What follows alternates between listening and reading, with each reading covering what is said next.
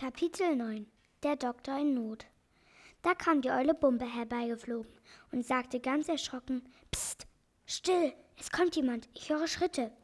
Alle blieben stehen und horchten. Aus dem Wald kam ein wüster, zottiger Alter mit langem braunen Bart, grauem Bart und brüllte: Was wollt ihr hier? Wer seid ihr überhaupt? Warum seid ihr hergekommen?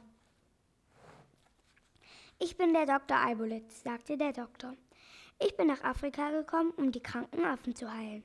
Hahaha, ha, ha, lachte der zottige Alte. Die kranken Affen heilen. Wisst ihr eigentlich, wo ihr seid? Nein, das weiß ich nicht, sagte der Doktor. Wo denn? Beim Räuber Barmalei. Bei Barmalei, rief der Doktor entsetzt. Das ist doch der allergrößte Bösewicht auf der Welt. Lieber sterben wir, als dass wir uns diesem Räuber ergeben. Laufen wir schnell zu unseren kranken Affen. Sie weinen und warten darauf, dass wir sie gesund machen. Nein, von hier kommt ihr nicht fort, schrie der zottige Alte und lachte noch lauter. Bachmalei tötet jeden, der in seine Gewalt gerät. Schnell fort, rief der Doktor. Laufen wir weg, wir können uns retten. Wir werden uns retten. Da aber tauchte Barmalei selber vor ihn auf, fuchtelte mit seinem Säbel und befahl mit dröhnender Stimme Herbei, meine getreuen Diener, packt diesen einfältigen Doktor mit seinen dummen Tieren und werft ihn in den Kerker hinters Gitter. Morgen rechne ich mit ihnen ab. Barmaleis böse Diener liefen herbei, packten den armen Doktor und das Krokodil und alle Tiere.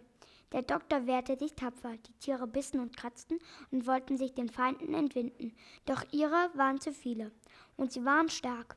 Sie warfen die Gefangenen in den Kerker, und der zottige Alte drehte den Schlüssel um und sperrte sie ein. Den Schlüssel gab er Barmalei. Der nahm ihn mit und versteckte ihn unter dem Kopfkissen. Ach, wir Ärmsten, weinte Chichi. Aus diesem Kerker kommen wir nie mehr heraus. Die Mauern sind furchtbar dick und die Türen aus Eisen. Nie mehr werden wir die Sonne, die Blumen und die Bäume sehen. Wie sind wir doch unglücklich. Das Ferkel schnaufte bekümmert und der Hund heulte auf. Das Krokodil vergoss so dicke Tränen, dass auf dem Fußboden eine richtige Pfütze entstand.